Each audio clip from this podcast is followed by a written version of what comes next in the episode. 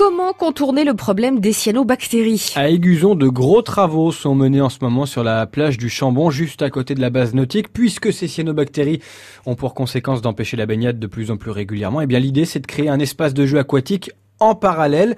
La mairie a mis le paquet hein, pour proposer une alternative, Jérôme Collin.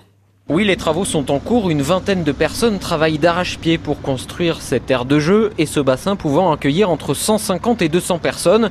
François Chevalier est le promoteur du projet. La piscine sera un atout majeur et puis associé à ça, on a des jeux, des jeux ludiques d'eau qui permettront aux, jeunes de, s'amuser tout en ayant ce confort de plage, de bancs partout, de, de zones où les gens pourront se détendre. En fait, l'idée c'est de pouvoir se baigner en permanence et d'avoir une alternative quand il y aura des cyanobactéries dans le lac des Gusons.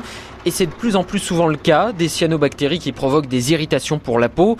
Ce qui est forcément pénible, explique Frédéric, un habitant d'Aiguzon depuis plus de 30 ans. On peut faire du bateau, on peut faire du ski nautique, mais on peut pas se baigner. Plus il va faire chaud, plus il y en aura. Quoi. Donc, et, puis la tendance, c'est pas au refroidissement. Donc euh, ça risque de se compliquer. Ils avaient installé les, structures gonflables aussi sur l'eau, mais dès qu'il y avait des bactéries, euh, l'accès était fermé. Quoi. Et puis après, ça fait, ça fait une image négative. Quoi. Aiguzon égale bactéries. Hein, euh. Les travaux vont coûter cher, c'est vrai, 1 500 000 euros, mais ça en vaut la peine, dit le maire Jean-Claude Blin, car lorsqu'il y a des cyanobactéries, la vie s'arrête un peu au lac d'Aiguzon et ce n'est pas bon pour le commerce. Bon, les commerçants nous en parlent, donc voilà, face à la plage, euh, il est bien évident que ça change tout. Les personnes qui lisent le journal et qui euh, tombent sur euh, un titre baignade interdite, on n'a pas envie de venir le week-end suivant, et aucun doute. C'est toujours angoissant quand on voit apparaître euh, les analyses euh, qui, qui bougent un petit peu, on se dit où est-ce que ça va s'arrêter? Le week-end, plus de 2000 personnes peuvent venir se baigner dans le lac des Gusons, et c'est encore plus pendant l'été avec les jeunes en camp de vacances.